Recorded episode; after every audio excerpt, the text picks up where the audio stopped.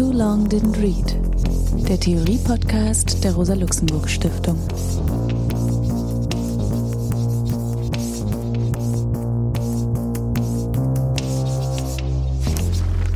Hallo, mein Name ist Alex Demirovic. Ich begrüße euch zum Theorie-Podcast der Rosa-Luxemburg-Stiftung.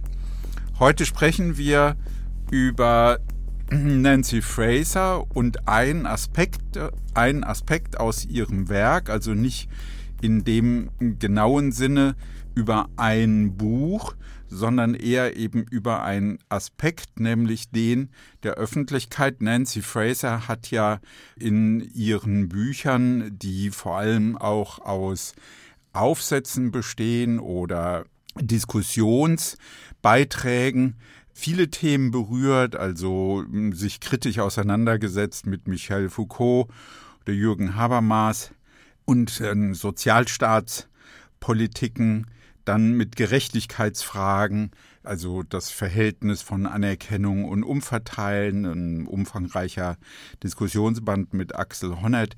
Sie hat zu Fragen jetzt in den jüngeren Jahren der Klimaveränderung und das Verhältnis zu Kapital und Kapitalismus geschrieben. Ich möchte mich gerne auf das Thema Öffentlichkeit konzentrieren. Und dazu hat sie mehrere Beiträge geschrieben in einem ersten Buch Widerspenstige Praktiken und in einem zweiten Buch auf Deutsch, also Halbierte Gerechtigkeit, äh, behandelt sie diese Fragen. Nancy Fraser ist Jahrgang 1947, im Mai 1947 in Baltimore in den USA geboren.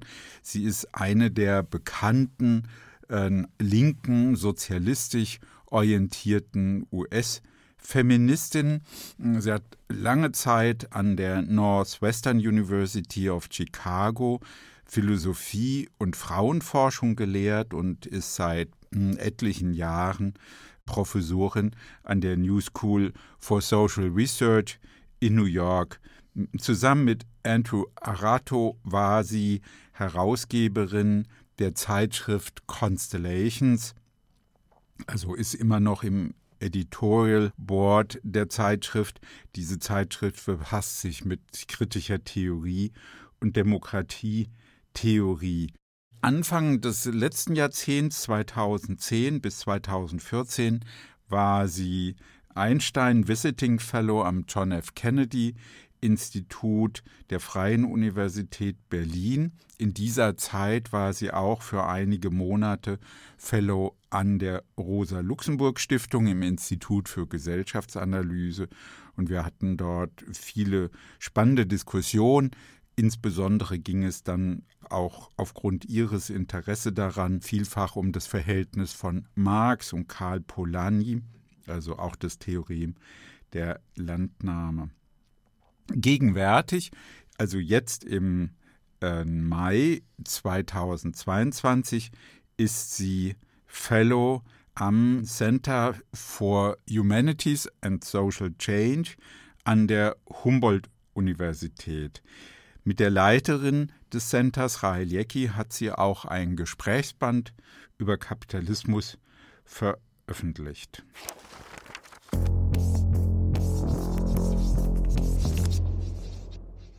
In ihrem Buch über halbierte Gerechtigkeit von Anfang der 2000er Jahre legt sie dar, dass sie die Situation, in der wir uns befinden, als postsozialistische Situation deutet, also als eine schwierige Lage für Kapitalismuskritik, für kritische Theorie, für kritische soziale, hm, emanzipationsorientierte Bewegungen.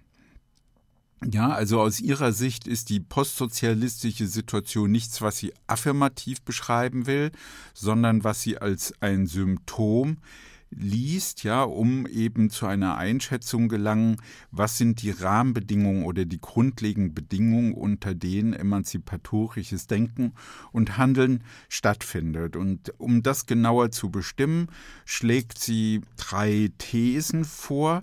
Also demnach ist ein zentraler Gesichtspunkt das Fehlen einer fortschrittlichen Vision nach dem Scheitern des Realsozialismus, des Staatssozialismus. Es fehle, so ihrer Ansicht, an glaubwürdigen Alternativen. Die utopischen Energien hätten sich erschöpft. Es gäbe keine Fortschrittsvision für eine gerechte Gesellschaftsordnung. Ja, das bedeutet, dass genau genommen die politische und die soziale Theorie, also Gesellschaftstheorie im breiteren Sinn, sich konzentriert oder dreht um Ansätze des politischen Liberalismus oder der radikalen Demokratietheorie. Aber was im Prinzip fehlt, ist der Zugang über die politische Ökonomie, also um eben der Gesamtheit, auch der gesellschaftlichen Wirklichkeit, eine Perspektive zu geben. Die fortschrittlichen Kräfte befinden sich deswegen aus ihrer Sicht in einer Art Blindflug. Eine zweite These, und die prägt eigentlich ihre Arbeit sehr stark, diese zweite These, das ist die Annahme, die Überlegung, die Beobachtung, dass die sozialen Bewegungen sich nach einer anderen Grammatik ihre Probleme formulieren, dass eben der Postsozialismus auch dadurch gekennzeichnet ist, dass sich die politische Ökonomie und die Fragen der sozialen Gerechtigkeit, der Verteilung, der Umverteilungsgerechtigkeit, dass diese Fragen sich abgetrennt haben von Fragen der Anerkennung und der Anerkennungsgerechtigkeit. Also das ist aus ihrer Sicht ein wichtiger Vorgang, dass auf der einen Seite Klassen und Ausbeutung sich abkoppeln von dem anderen Aspekt, nämlich den kulturellen Aspekten, also Sozialpolitik, Kulturpolitik, Identitätspolitik, praktisch sich voneinander trennen.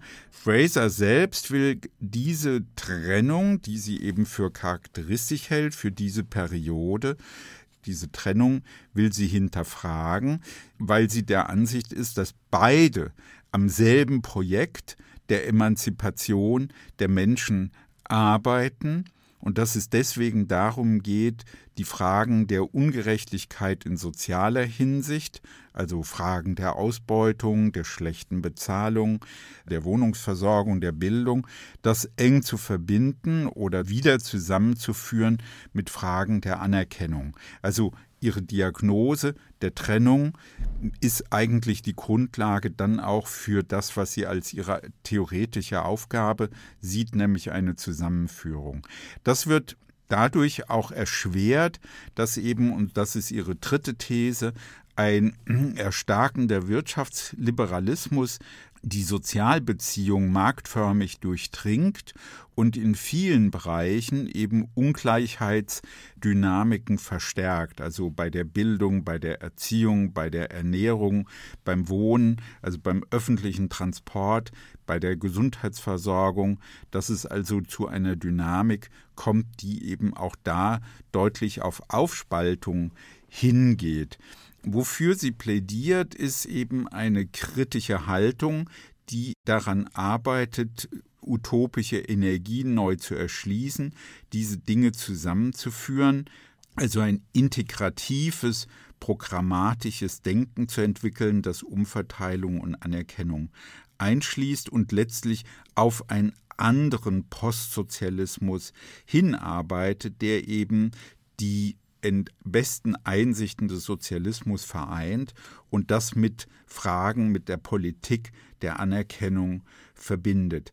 Identitätspolitik, das sagt sie ausdrücklich, trotz dieser kritischen Akzente. Identitätspolitik will sie nicht abwertend verstanden wissen, denn Identitätspolitik thematisiert aus ihrer Sicht ganz wichtige und richtige äh, Aspekte von Herrschaftsverhältnissen, nämlich es wird damit thematisiert, die unter Normalbedingungen vorhandenen versteckten Praktiken von Männlichkeit, von sexistischer Gewalt, von weißer Männlichkeit, also die eben sich dann auch mit Diskriminierung und Rassismus verbinden kann.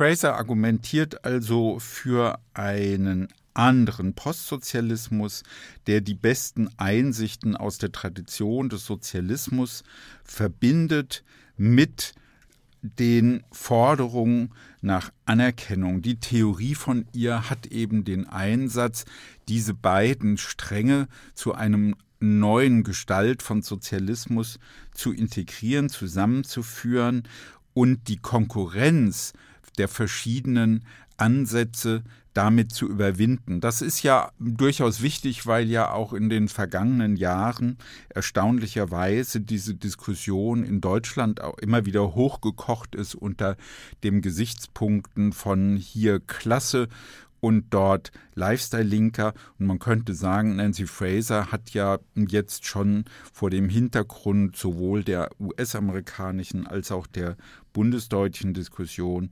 frühzeitig versucht, da Vorschläge zu machen, wie dieser Konflikt vielleicht nicht völlig zu beseitigen ist, aber doch fruchtbar zu wenden ist in interessanten Diskussionen. Tatsächlich ist es schwierig, das betont sie auch immer wieder, diese Überwindung zu verfolgen, weil ein Teil der Akteure, ja, die sich jetzt insbesondere im Zusammenhang kultureller Forderungen bewegen, aus ihrer Sicht dann zu einem progressiven Flügel des Neoliberalismus werden. Das heißt, wir haben eine, eine eigentümliche Situation, einerseits eine Reduktion auf nur soziale Forderungen und auf der anderen Seite hat sich der Neoliberalismus als fähig erwiesen, progressive Aspekte der Frauenbewegung, der Alternativbewegung, also der Ökologiebewegung aufzugreifen und das eben sozusagen von der politischen Ökonomie zu trennen. Und das ist eigentlich ihr zentraler Gesichtspunkt, nicht die Identitätspolitik zu kritisieren, sondern dass eben wirtschaftsliberale Akteure, also die bürgerliche Klasse, die Unternehmen, eben diese neuen Lebensformen selbst kapitalisieren, eben mit der Art und Weise, wie Beziehungsmodelle gepflegt und entwickelt werden, Familienmodelle, äh, Ernährungsweisen, Reiseverhalten. Ja, also dass da vieles an, wenn man so will, neoliberalen Elementen als eine Bündniskonstellation zustande kommt. Und insofern ist ihre Theorie auch zu verstehen als ein Einsatz, zu einem neuen Bündnis zu kommen, also ein Teil, wenn man so will, der Mittelklasse wieder stärker zu verbinden mit der Gewerkschaftsbewegung und den Menschen, unten, also den Subalternen in den Betrieben, den Arbeiterinnen und Arbeitern, den Migrantinnen, die eben stark von sozialen Fragen und Problemen betroffen sind.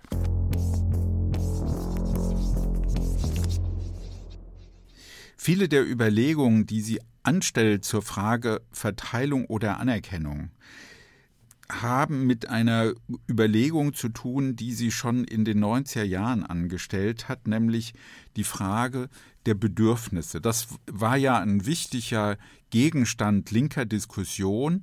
Was sind eigentlich richtige Bedürfnisse? Ist unsere Gesellschaft so eingerichtet, dass die Menschen ihre Bedürfnisse entfalten können, dass sie sozusagen auf entgegenkommende Verhältnisse treffen? Oder werden die Bedürfnisse verfälscht, ja, verzerrt oder sogar verhindert? Das wirft die Frage auf, wer weiß eigentlich um die richtigen Bedürfnisse und häufig wurde dann insbesondere von Bürgerlichen der Einwand formuliert, dass die Linke ein autoritäres Verständnis von Bedürfnissen hat. Das geht ja bis in die Diskussion um den Vegi Day oder die Einschränkung der Geschwindigkeit auf Autobahnen, dass dann immer sehr schnell von Bedürfnisdiktatur oder Erziehungsdiktatur gesprochen wird. Und der Einsatz von Fraser in diesem Punkt ist zu sagen, naja, eigentlich gehört es zu den Merkmalen der spätkapitalistischen politischen Kultur, dass nicht mehr von Interessen gesprochen wird, nicht mehr von Rechten, sondern von Bedürfnissen. Also das ist ein spezifisches Merkmal in der Verschiebung der Diskurse und die verschiedenen Gruppen ihre Vorstellungen in Begriffen vom Bedürfnis formulieren müssen.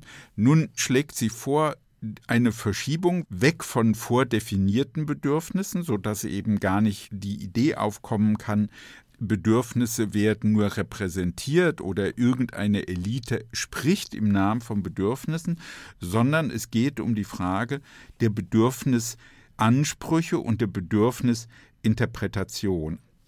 Also es geht um die Politisierung, etwas als ein Bedürfnis zu erkennen, erstmal sogenannten privaten Zusammenhängen oder in Gruppen ein Bedürfnis zu erkennen, ein Bedürfnis in die Diskussion zu bringen, also zur Geltung zu bringen.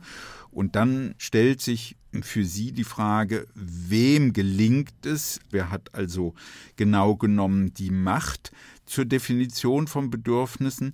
Ein weiterer Gesichtspunkt, der aus ihrer Sicht dann Gegenstand der politischen Diskussion sein muss, ist die Frage nach den sozial autorisierten Formen, in denen über Bedürfnisse gestritten wird, also die Form des öffentlichen Diskurses, also die Bedürfnispolitik, die ihr vorschwebt, dreht sich also um die Frage, Bedürfnisse zu etablieren oder zu verweigern, die Macht, die Bedürfnisse zu definieren und den Kampf schließlich Bedürfnisse zu befriedigen.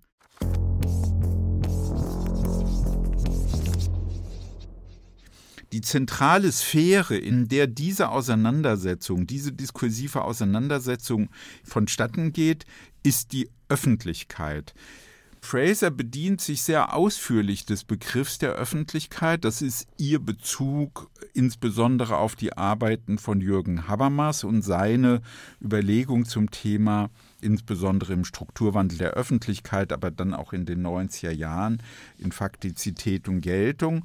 Und aus Frasers Sicht ist der Begriff der Öffentlichkeit zentral, um hm, Bedürfnisse politisieren zu können. Das war ja ein starker Topos in der neuen Linken, nämlich die Frage, wie können soziale Unzufriedenheiten, soziale Prozesse zum Thema gemacht werden, öffentlich gemacht werden.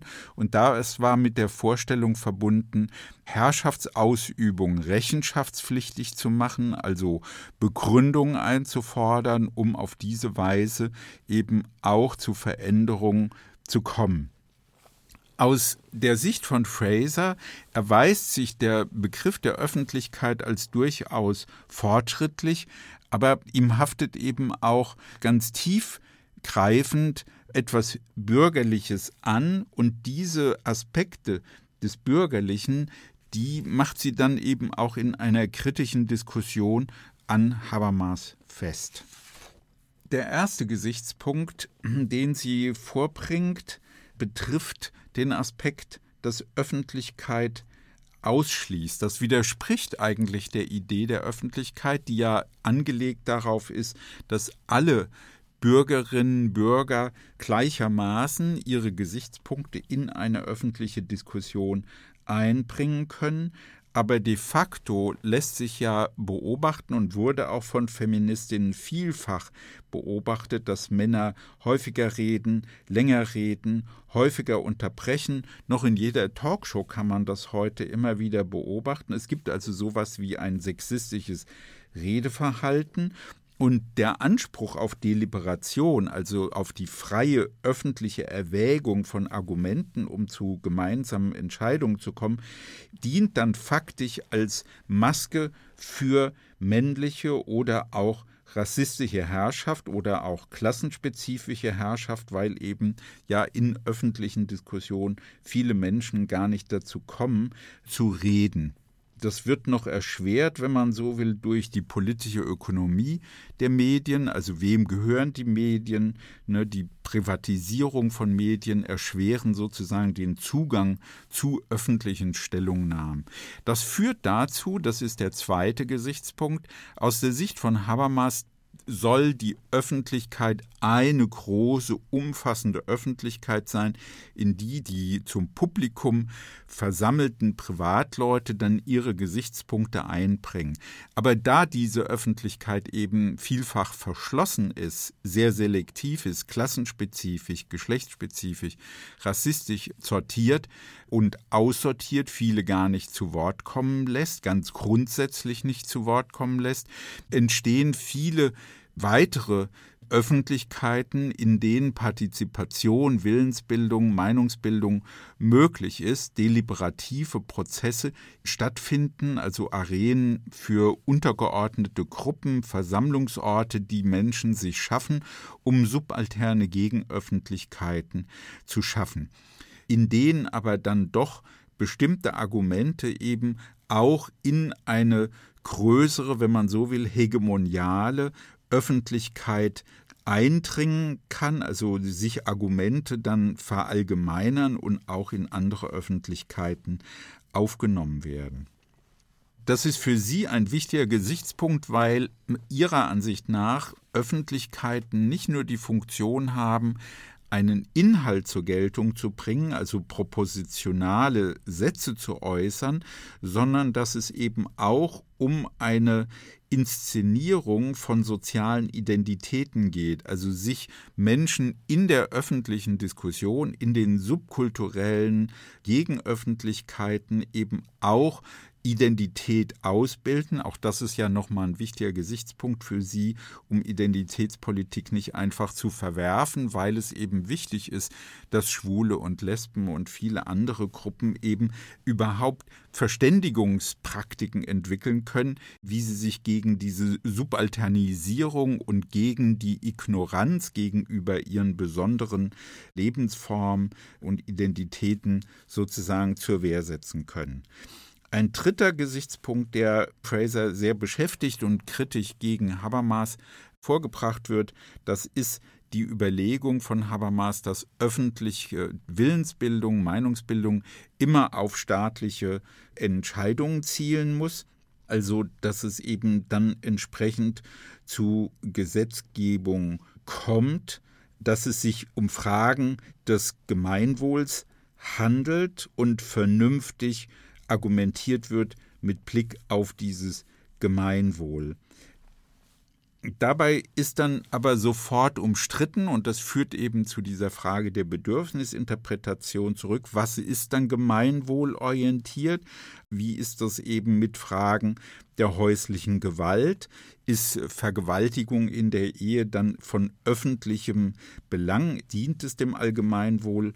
Und da ist ihrer Ansicht, da hat der Feminismus, da hat die Frauenbewegung, da haben andere Bewegungen viel dazu beigetragen, diese Trennung von öffentlich und privat systematisch zu verschieben. Und das ist aus ihrer Sicht auch von großer Bedeutung, auch kritisch gegen den Wirtschaftsliberalismus, die Trennung von Politik und Wirtschaft eben auch da zu verschieben, sodass es auch in dem wirtschaftlichen Bereich eben zu Politisierung kommen kann, zu Diskussion über Präferenzen, in welcher Weise wird produziert, was wird produziert. Also das heißt, sie bereitet damit auch ein Argument für wirtschaftsdemokratische Forderungen oder Überlegungen vor, ohne dass das von ihr dann ausdrücklich noch weiter verfolgt wird.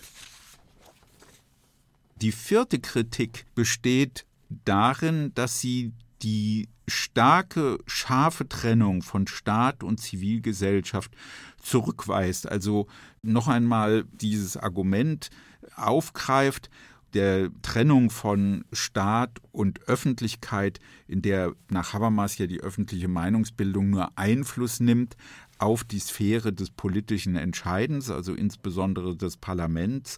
Also aus ihrer Sicht ist das ein schwaches Konzept von Öffentlichkeit, die dann eben nur der Meinungsbildung dient, während das Parlament als eigentlich öffentliche Sphäre innerhalb des Staates dann ganz anders operiert und ihrer Ansicht nach sollte der Begriff der Öffentlichkeit überhaupt viel stärker mit der Vorstellung von starken Öffentlichkeiten verbunden werden, in der Meinungsbildung und Beschlussfassung eben zusammengeführt wird. Und das würde für sie heißen, öffentliche Willensbildung muss auch zur Entscheidung führen, eben am Arbeitsplatz, in der Wohnanlage, viele verschiedene gesellschaftliche Bereiche, die Bildung und Ernährungsfragen und Erziehungsfragen und so weiter betreffen. Und am Ende kommt sie an einen Punkt, den sie dann auch in einem Aufsatz, der sich mit der Transnationalisierung der Öffentlichkeit äh, befasst, nämlich dass sie sich fragt, ob es überhaupt sinnvoll ist, in einer gemeinsamen planetarischen Biosphäre national begrenzte Öffentlichkeiten zu haben, ob dieses liberale Modell nationaler Öffentlichkeit überhaupt brauchbar ist angesichts einer Weltlage, in der es notwendig ist, breite öffentliche Meinungs- und Willensbildung einschließlich auch von Entscheidungen zu haben. Vom Konzept der Öffentlichkeit her ist ja daran zu denken, dass sogenannte private Probleme ein Problem darstellen, also öffentlich gemacht werden. Und Fraser argumentiert ja letztlich auch für eine Überwindung dieses, dieses Codes von privat und öffentlich.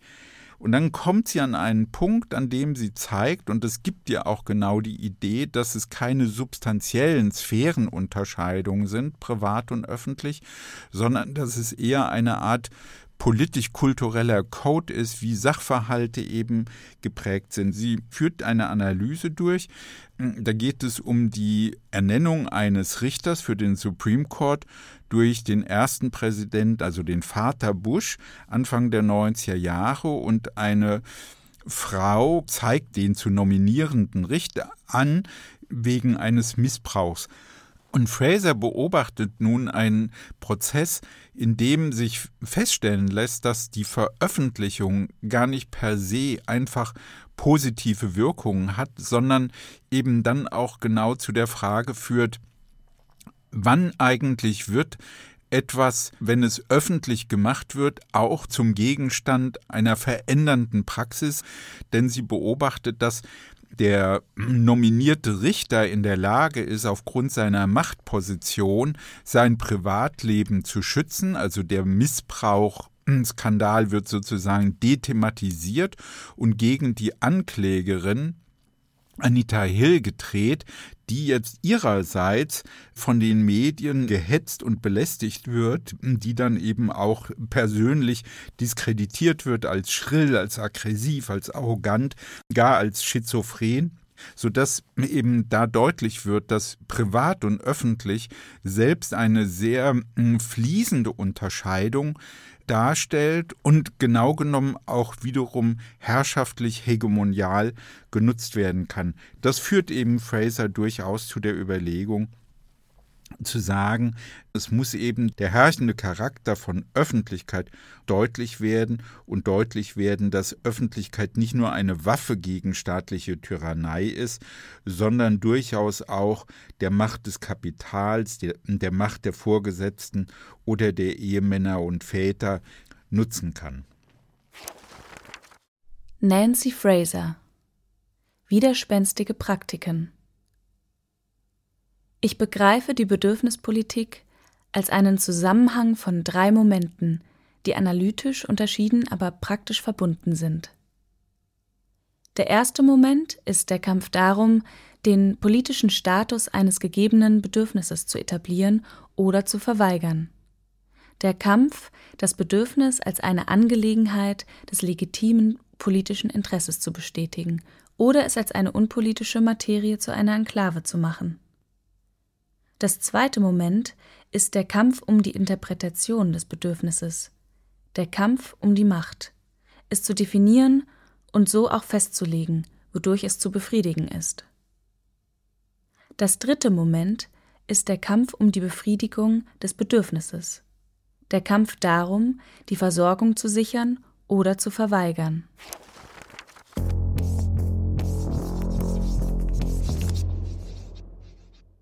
Ja, zum Gespräch über Nancy Fraser begrüße ich heute Susanne Letto. Hallo Susanne.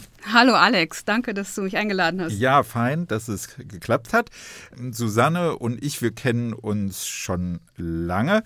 Ähm, Susanne ist Philosophin an der Freien Universität in Berlin, arbeitet seit langer Zeit zu feministischer Theorie. Schwerpunkte sind Bioökonomie, Dazu hat sie auch ein umfangreiches Buch publiziert, Biophilosophien in den ganzen Themenbereich gehören Fragen der Reproduktionstechnologien der, und der Bevölkerungspolitik. Wir gemeinsam haben vor einigen Jahren, 2017, eine Konferenz zum Thema Emanzipation gemacht, zusammen mit Andrea Mayhofer und viele der Beiträge aus dieser Konferenz dann auch als Buch veröffentlicht in der AKG-Reihe. Ja, also nochmal herzlich willkommen. Und jetzt diskutieren wir über Nancy Fraser und eine Frage an dich auch als feministische Philosophin, Theoretikerin ist, welche Rolle hat denn Nancy Fraser in der Diskussion? Gibt es eine? Also äh, einige ihrer Texte oder äh, Bücher sind ja auf Deutsch veröffentlicht. Das geht ja über einen Zeitraum von 30 Jahren. Wie schätzt du das ein? Ja, ich glaube, dass Nancy Fraser eine sehr, sehr große Rolle für die feministische Debatte hierzulande spielt. Also sie wird ja sehr breit rezipiert, hält ja auch ähm, jetzt demnächst wieder ähm, Vorträge in Berlin, aber hat auch in den vergangenen Jahren oft Vorträge, die eine sehr große Resonanz hatten, gehalten. Ihre Thesen zum ähm, Neoliberalismus und zum Verhältnis von Feminismus und Le Neoliberalismus sind ja auch sehr kontrovers diskutiert worden hierzulande. Eine These von ihr ist ja, dass ähm, es in den 90er und Nuller Jahren zu einer Art von Bündnis, Allianz, sie formuliert es unterschiedlich, äh, gekommen ist zwischen ähm, dem Neoliberalismus oder progressiven Neoliberalismus und zumindest Teilen von feministischem Aktivismus und Theorie. In dem Sinne sozusagen, dass der Feminismus sich ähm, hin zu einem doch recht elitären Projekt entwickelt hat und Fragen von Klassenpolitik, sozialer Ungleichheit, insgesamt von Kapitalismuskritik und Theorie außer Acht gelassen hat. Und ich glaube, da gibt es Elemente dran, die ähm, sozusagen durchaus treffend sind. Aber natürlich ähm, gab es und gibt es auch immer ganz andere Stränge feministischer Politik und Theorie, die durch diese Kritik nicht getroffen werden. Also die werden. Kritik ist, dass es zu einseitig ist und vieles andere gar nicht wahrnimmt dann. Also das wäre so der Haupteinwand. Genau, dass es vieles, hm. vieles andere ja. gar nicht wahrnimmt, was ja. auch eben in den 90er und Nullerjahren, also zu Zeiten der neoliberalen ja. Hegemonie, durchaus existiert hat und sozusagen so ein bisschen so einen hegemonialen Blick auf den Feminismus verdoppelt. Ich, ich fand es auch, ich finde es auch erstaunlich, dass sie dann an, an solchen Punkten so stark auf Kultur abhebt. Ja, obwohl sie ja in vielen anderen Texten das ja nicht so macht, ne? Also das aber eigentlich so klingt, wie wenn Fragen der ja, der, der Kultur eben nicht auch ganz materiell wären, ja, also Gewalt gegen Frauen, also, ne, also es ist ja ein ganz mhm. körperliches Element, ist eigentlich auch so ein bisschen erstaunlich. Und ich meine, ich würde sagen, ja, es gibt solche Kompromisse, aber die wurden ja eher wie kann man sagen, unterschwellig hat sich das Kapital, könnte man mit Neko und Hart sagen, so parasitär daran gerobbt an Bewegungspraktiken. Klar, also das ist eine also, von Kooptation, die ja auch, oder man kann es sozusagen auch als Kooptation irgendwie bezeichnen, die ja mit anderen ähm, sozialen mhm. Bewegungen auch passiert ist. Also sozusagen von der Gewerkschaftsbewegung, aber auch der Ökologiebewegung. Also das ist nichts, ähm, was für den Feminismus spezifisch ist, obwohl es natürlich auch richtig ist, das ähm, Problem zu benennen. Und ich glaube, das ist auch ähm, eben einer der, der Text oder der Position, die ähm, sozusagen Fraser so stark sozusagen in die gegenwärtige Debatte ja. ähm, eingebracht hat genau. und damit auch was angestoßen hat, was Wichtiges. Weil du ja auch jetzt gerade im jüngsten Seminar dazu gemacht hast, wie, wie, wie reagieren denn Jüngere? Also ich meine jetzt nicht einfach Frauen, aber vielleicht auch jüngere Frauen, also jüngere Männer. Wie, wie nehmen diese diese Diskussionen auf? Ja, jüngere, ähm, also ähm, auch Seminarteilnehmerinnen ähm, da habe ich die Erfahrung gemacht, dass die äh, mit den früheren Texten von Fraser, in denen sie ja noch sehr stark sich auseinandersetzt mit der, ähm, dem Konzept der Öffentlichkeit, angelehnt an Habermas, äh, damit gar nicht so vertraut sind. Ähm, auch mit ihren Diskussionen, die sie ähm, ja in den 90er Jahren, Ende der 90er Jahre mit Judith Butler geführt hat ähm, und die auch interessant sind, finde ich, für dieses, diese Frage äh, Materialität bzw. Ökonomie und Kultur ja. und ihre Position zu dem sogenannten Cultural Turn, ähm, dass Jüngere damit gar nicht so vertraut sind, sondern eben vor allem jetzt die neueren Texte zur Kapitalismuskritik kennen. Ja. Und das ist aber, finde ich, auch ähm, sehr erhellend ist, sich nochmal mit diesen älteren Sachen ja. zu beschäftigen. Aber ist es nicht, also das wäre ja ein wichtiger Bezug jetzt auch für unsere Diskussion zu überlegen. Es ist ja ein starker Einsatzpunkt von ihr zu sagen, wir müssen das alles in den Zusammenhang auch den überwölbenden Zusammenhang von Kapitalismustheorie bringen. Also das ist ja in dem Gesprächsband mit Rahel Jecki ein sehr zentraler mhm. Gesichtspunkt. Und Kapitalismustheorie auch ganz neu zu erweitern. Also ich finde es jetzt nicht ganz neu, aber es ist ja auf jeden Fall ein sehr deutlicher Anspruch zu sagen, Kapitalismus schließt eben auch diese vielen Herrschaftsverhältnisse ein, also wo mhm. sie ja mhm. ganz stark auch intersektional argumentiert. Unbedingt. Also ich glaube, das ist eine große Stärke von Fraser, dass sie eben dieses weite Kapitalismusverständnis hat ähm, dass es ihr eben ermöglicht, auch also äh, nicht nur kapitalistische Akkumulation, sondern die im Zusammenhang mit ähm, Geschlechterverhältnissen, mit dem ganzen Bereich, den ähm, sie mit dem Begriff von sozialer Reproduktion, fast Care-Arbeit, aber auch Ökologiefragen, die jetzt ja neuerdings mehr in den Vordergrund ähm, rücken, zum Teil auch mit Blick auf Kolonialismus. Auf alle Fälle ist Rassismus schon immer ein wichtiges Thema ähm, von ihr. Also insofern ist auch, wenn sie selber, glaube ich, ein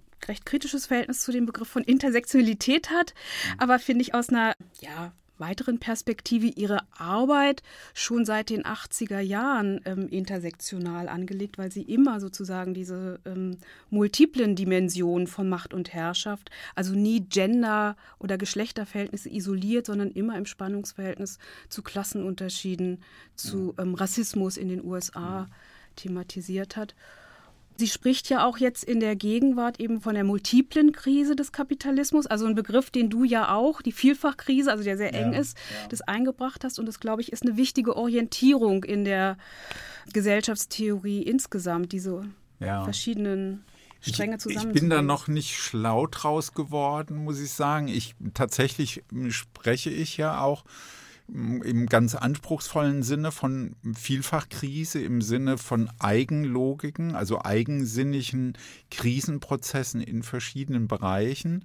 Bei Fraser habe ich jetzt den Eindruck gehabt, dass sie das als eine große Krise des Kapitalismus mit mehreren Dimensionen andeutet. Mhm. Das heißt, es ist eigentlich genau nicht diese Eigensinnigkeit von Prozessen. Also ich habe ja eher so ein althusserianisches Modell vor Augen, ja, also dass die verschiedenen Bereiche auch Eigenzeitlichkeiten und Eigendynamiken haben und das eben dann in Situationen zusammenkommen muss, aber Krisenprozesse auch autonom verlaufen. Ja, ich glaube, ich weiß, äh, was du meinst und woher dieses Unbehagen rührt. Also ich lese sie nicht so, dass sie sozusagen so ein reduktionistisches Kapitalismusverständnis hat mhm. oder ähm, sie wendet sich ja auch immer wieder explizit gegen ökonomistische Verkürzung von genau. Kapitalismus, ja. die jetzt nur auf die reine Profitlogik ähm, abzielen.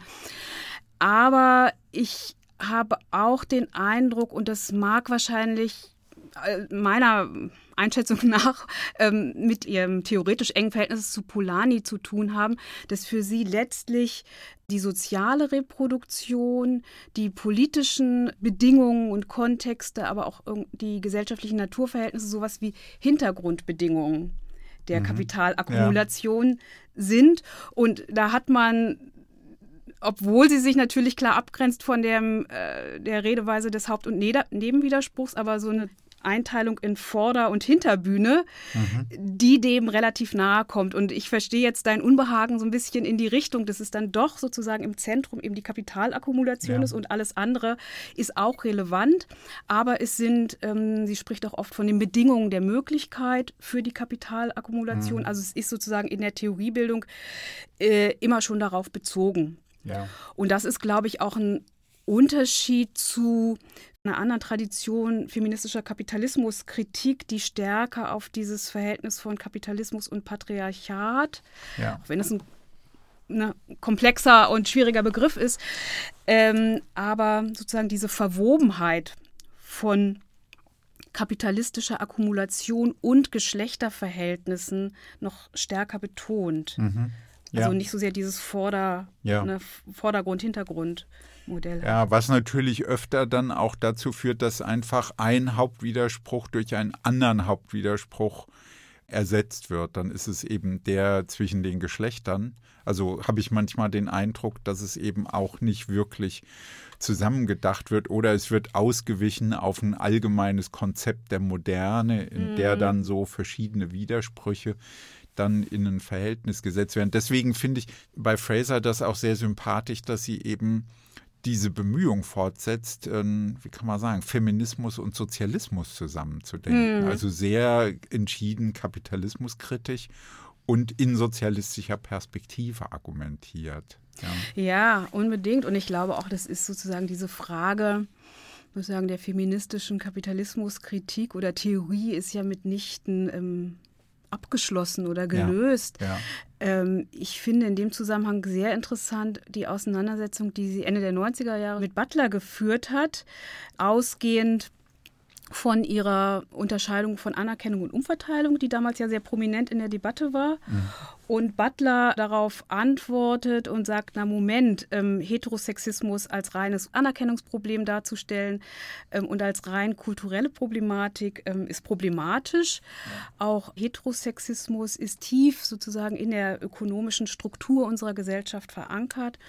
Und Butler bezieht sich dann in der feministisch-marxistischen Wendung, die man an der Stelle gar nicht von ihr erwartet hätte, finde ich, auf so sozialanthropologische Ansätze. Gail Rubin, eine frühe feministische Theoretikerin der 70er Jahre, und argumentiert eben, dass die Familienstrukturen und die geschlechtsspezifische Arbeitsteilung und damit auch die Sexualitätsregime äh, der Moderne ganz eng sozusagen mit der kapitalistischen Akkumulation verwoben sind. Mhm. Dafür habe ich sehr viel ähm, Sympathie und es hat mich auch lange Zeit gänzlich überzeugt. Ich habe dann neulich noch mal beim Wiederlesen von Frasers Antwort darauf gedacht, na ja, Fraser antwortet darauf und weist darauf hin, dass ja aber in der bürgerlichen Gesellschaft die strukturelle Trennung von Produktion und Reproduktion, von Privatem und Öffentlichkeit oder das, was bei Hegel diese Trias ist von Familie, bürgerlicher Gesellschaft, Warenzirkulation und Staat ja. ja. eben institutionell verankert ist und dass eine kritische Theorie diese strukturellen Trennungen auch mitdenken muss ja, genau. und nicht ähm, theoretisch überspringen kann, indem man sagt, ja, diese Trennungen sind problematisch und ideologisch und wir geben das jetzt auf. Ja. Und insofern, glaube ich, bleibt es immer in so einem, naja, diese Problematik, diese Trennungszusammenhänge zu benennen, damit begrifflich zu reproduzieren und der Schwierigkeit, ähm, aber ja. wenn man sie nicht benennt, auch zu ignorieren, was natürlich auch ja. nicht hilft.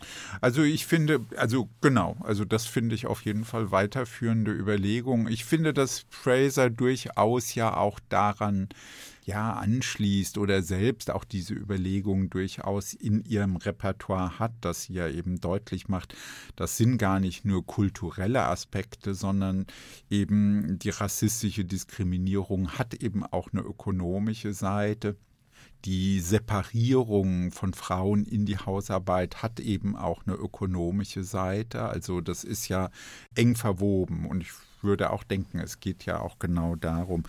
Eine Frage, die sich für mich daraus ergibt, also jetzt auch vielleicht mit einer mit einem ganz kleinen ironischen Akzent. Also ich war ja immer ein bisschen skeptisch, ja, seit Studientagen schon gegenüber dieser Forderung der neuen Linken. Wir müssen die Dinge öffentlich machen, politisieren. Das ist ja für Sie zentral auch in Ihren Analysen, öffentlich machen und politisieren. Also das hat ja verschiedene Aspekte, aber ein Aspekt, der mich dabei beschäftigt, ist ja politisieren und dann öffentlich machen und dann. Also jetzt könnte man aber sagen, heute ist ja das eigentlich alles öffentlich, ja, also die Gewalt gegenüber Frauen in den Beziehungen in der Ehe, ja, die väterliche Gewalt gegenüber Kindern. Der Gesetzgeber hat ja auch schon längst massiv darauf reagiert und ich meine, ist es nicht auch das, was den Neoliberalismus dann in diesem Bündnis auch vielleicht so attraktiv gemacht hat, dass alles offen gesagt werden kann, alles kann offen verhandelt werden, alles kann gemacht werden.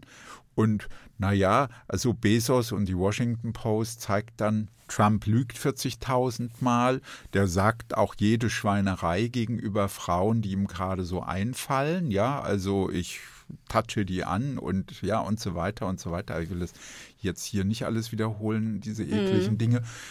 Und dann denkt man, es geht ja alles durch. Also auch, also früher dachte man öffentlich, das heißt, man skandalisiert Herrschaft. Jetzt ist die Herrschaft total frei und rotzt alles raus, ja, was ihr so in den Sinn kommt, ja.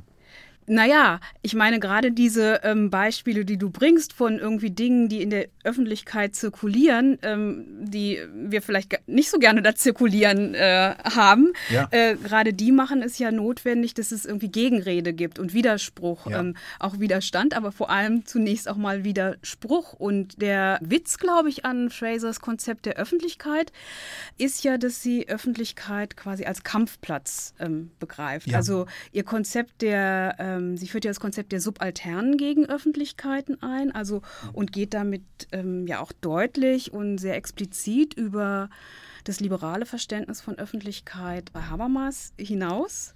Also die Öffentlichkeit ist nicht der Raum, in dem der zwanglose Zwang des besseren Arguments sich durchsetzt, sondern sie macht ja sehr deutlich, an Beispielen, die dann eben aus den 90ern sind, dass Öffentlichkeit vermachtet ist und dass es ein Kampfplatz ist, um, mit Gramsci würde man sagen, mit Hegemonie. Ja, macht sie auch, verwendet ja öfter den Begriff der Hegemonie. Mhm. Genau, wahrscheinlich auch die, das Subalternes, eine, eine Referenz auf, auf, auf Gramsci, ne, die Subalternen. Und es verschaffen sich ja auch, das macht sie auch sehr deutlich, eben weil die Öffentlichkeit so vermachtet ist, nicht alle gleichermaßen Gehör, sondern ist ein Kampf, also in dem Beispiel, das sie bringt, die Auseinandersetzung um die äh, Berufung von Clarence Thomas als Bundesrichter in ja. den USA in den 90ern, der Debatte mit Anita Hill, die er sexuell belästigt hatte.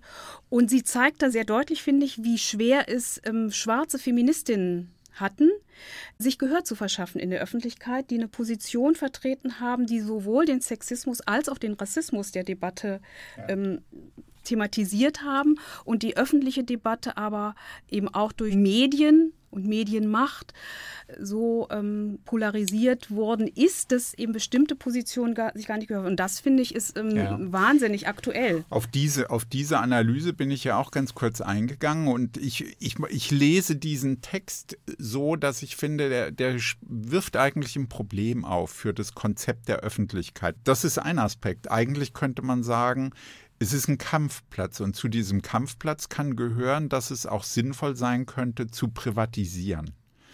Nämlich der Richter Thomas kann sagen, das ist privat, wie ich mich, mhm. ja, meine sexistischen Orientierungen gehen die Öffentlichkeit nichts an. Mhm. Sie skandalisiert seinen Missbrauch, macht also etwas öffentlich, nimmt das in Anspruch und dann reagiert die Öffentlichkeit damit so, dass sie eben diskriminiert wird und angegriffen wird und entwürdigt wird. Also viele Dinge, die wir ja auch bis in die jüngste Zeit mhm. erleben, wenn man jetzt denkt an diese ganzen Angriffe auf Janine Wissler, wenn ich es jetzt mal aus meiner Sicht so sagen kann.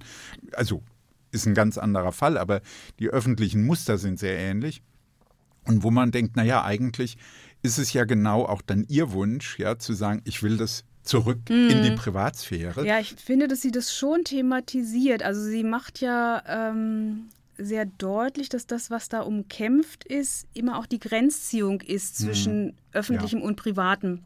Und dass diese Grenzziehung für Anita Hill und Clarence Thomas unterschiedlich verlaufen, ja, grundsätzlich schon mal, ja. und dass die auch unterschiedliche Möglichkeiten haben, eben sozusagen ihr Privatleben zu schützen, weil in der Tat ist es kein ähm, politischer Gewinn, wenn irgendwie alles und jedes sozusagen in die Öffentlichkeit ähm, gezogen werden kann.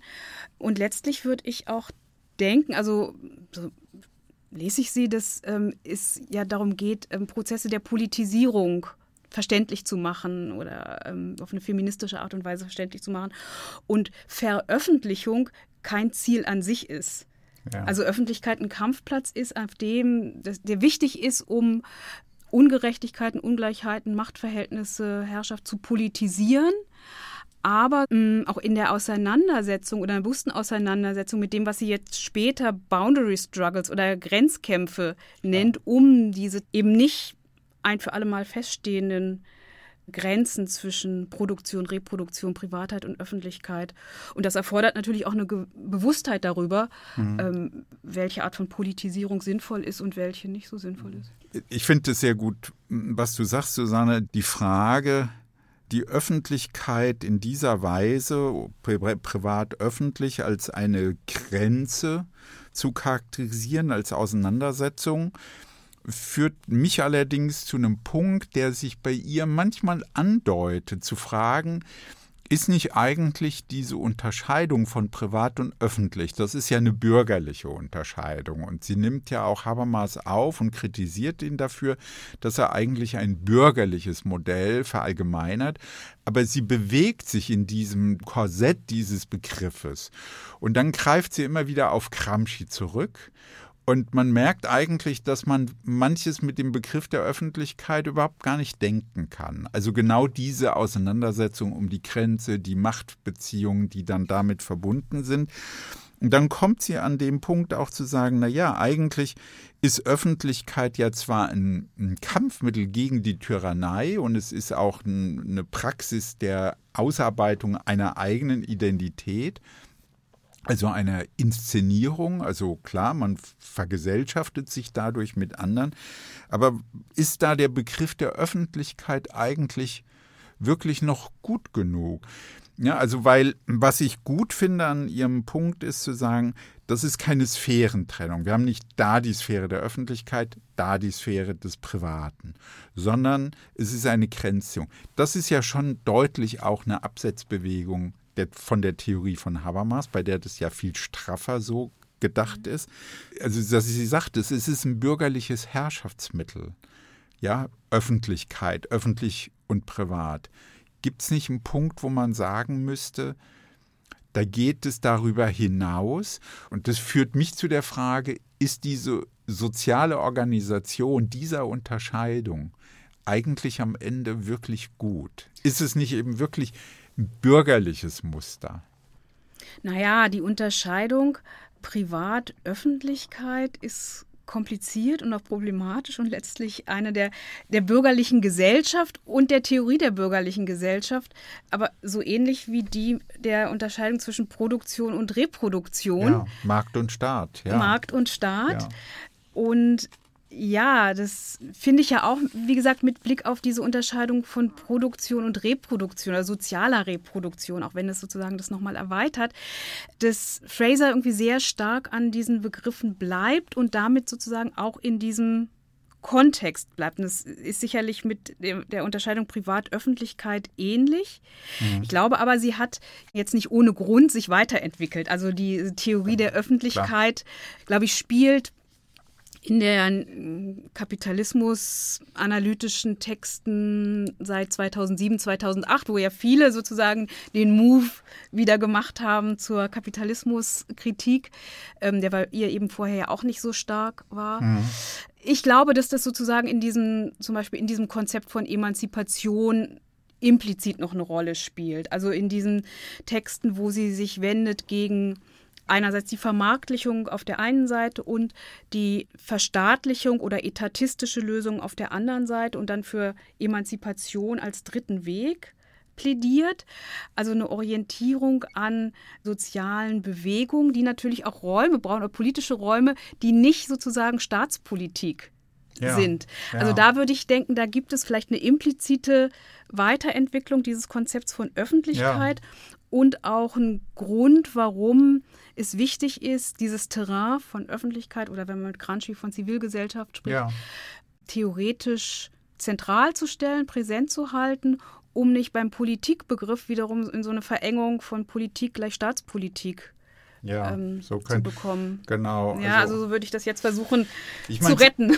Ja, nein, nein, wir, wir reden ja darüber. Es muss ja nichts gerettet oder aufgegeben werden. Also es geht ja jetzt wirklich um die Sache. Ich finde, bei, bei ihr, bei Fraser, gibt es ja weiterhin die Bemühungen. Also sie hat ja auch diese Diskussion geführt über transnationale Öffentlichkeit. Das ist ja ein, weiterhin ein starker Strang. Davon ist ja jetzt ähm, vor kurzem auch erst auf Deutsch ein Beitrag erschien, wo man merkt, dass, dass das beschäftigt sie, also das, was sie sozusagen ein, ein Öffentlichkeitsmodell nach dem, nach dem westfälischen Modell, also das heißt ein postnationalstaatliches Modell.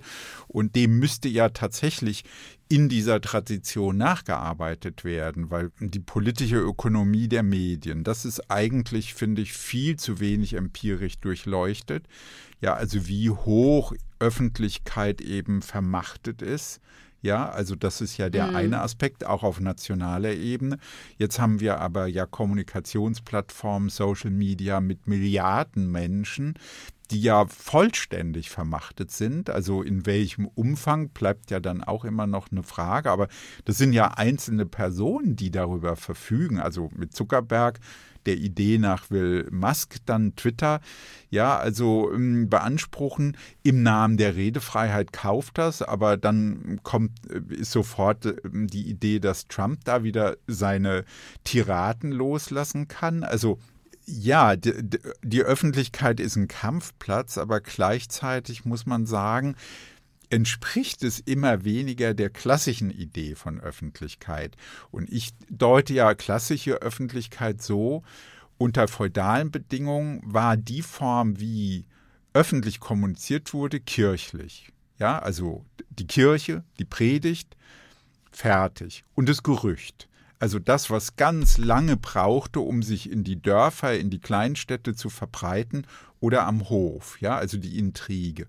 Und die Öffentlichkeit heißt geprüfte, kontrollierte Nachrichten, sodass das gesamte Bürgertum weiß, was die anderen Bürger gerade diskutieren, sodass man eine klare Einschätzung des Marktes und der Politik hat.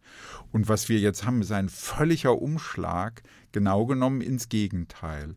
Ja, also wir haben abgeschottete, kleinräumige Öffentlichkeiten, jedes Gerücht, jede Ansicht wird als Meinung sozusagen akzeptabel, stellt sich überhaupt keine öffentlichen Kontrolle mehr. Und es geht ja bis in die öffentlich-rechtlichen Rundfunk. Also ich meine, dieses Um sich greifen von völlig blödsinnigen Talkshows und dummen Talkshow-Mastern will Ilna Lanz, also ich sage das jetzt vielleicht zu personalisierend, aber wo man denkt, da wird man hineingezogen in einen Haufen Unsinn.